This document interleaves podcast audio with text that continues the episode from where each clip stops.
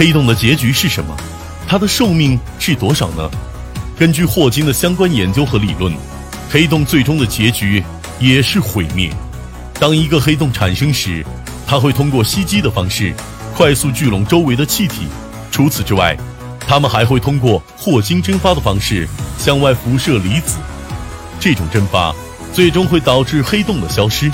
霍金已经证明，黑洞的蒸发与其温度有关，温度越高，蒸发的速度越快，反之则越慢。有趣的是。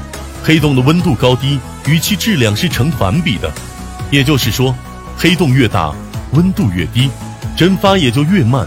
换句话说，黑洞越大，那么它就越不容易毁灭；黑洞越小，那么它毁灭的速度也就越快。这也是为什么前面我们说，宇宙中最大的黑洞很可能会吞噬整个宇宙的一个重要原因。那么，黑洞毁灭时是什么样子的呢？当黑洞毁灭时，会散发出耀眼的光芒，体积进一步缩小，会喷射物体，甚至产生爆炸。当物质和能量散尽时，黑洞就彻底毁灭了。黑洞有什么用？可能很多人都有过这样的疑问。首先，黑洞有望实现时空旅行。虽说从本质上来看，通过黑洞来实现时空旅行是不可能的。因为不论是什么东西进入黑洞之后，都会被撕扯成离子。但是有不少科学家认为，物体的质量和引力越大，时间流逝越慢。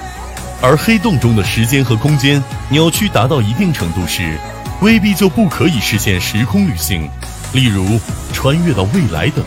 其次，科学家们认为，黑洞可以是一个很好的存储器。如果可以掌握黑洞的原理。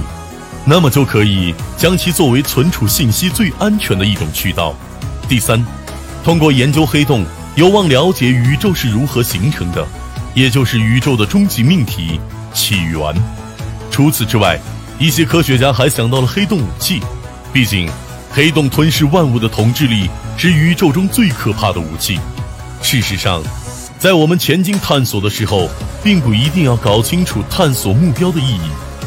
就像当年牛顿研究落下的苹果时，并不知道万有引力有什么用，但是如今，我们已经在万有引力以及其他理论和研究成果的支撑下，实现了全球定位卫星的发射，实现了一次又一次的问天之旅。保持探索的激情和前进的动力，是我们赖以生存和发展的最核心需求。